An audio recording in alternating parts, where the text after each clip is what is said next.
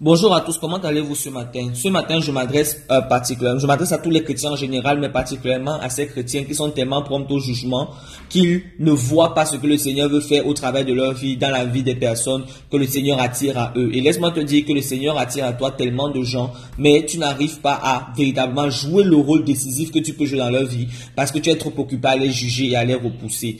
Aujourd'hui, j'aimerais prendre tout simplement l'histoire de Saul de Tarse que nous connaissons aujourd'hui tous sous le nom de l'apôtre Paul. Autrefois, avant de devenir un apôtre, il s'appelait, il s'appelait Saul.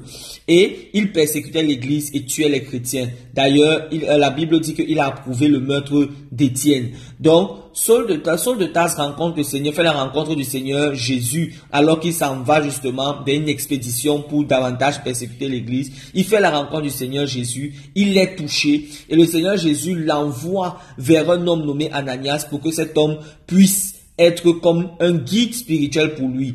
Saul va vers Ananias. Le Seigneur parle aussi à Ananias et envoie Ananias vers Saul. Quelque chose se passe, c'est quoi? C'est que Ananias, plutôt que de porter un jugement sur Saul et de dire Seigneur, moi je ne peux pas marcher avec Saul parce que il a fait telle, telle, telle chose, Ananias se laisse toucher par le Seigneur et va. Il prend Saul sous son aile et aide Saul à grandir spirituellement. Plus tard, nous voyons Saul de Tarse devenir un grand apôtre et faire des exploits dans la foi. C'est parce que Ananias a joué son rôle. Donc j'aimerais t'exhorter ce matin.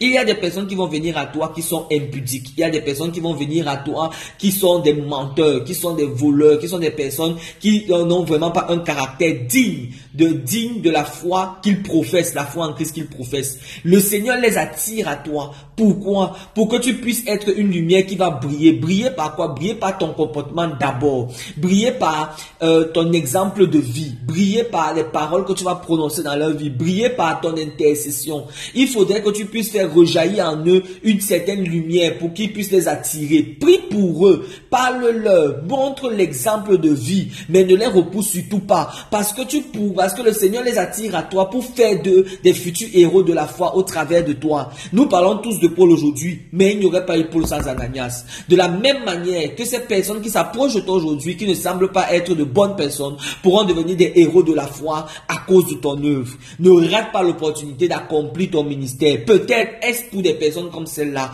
que tu es sur terre. Tu es abondamment béni. Continue de mettre en pratique ces choses. Et si tu penses que ces paroles méritent d'être entendues par d'autres personnes, partage cela. Au nom du Seigneur Jésus. Amen.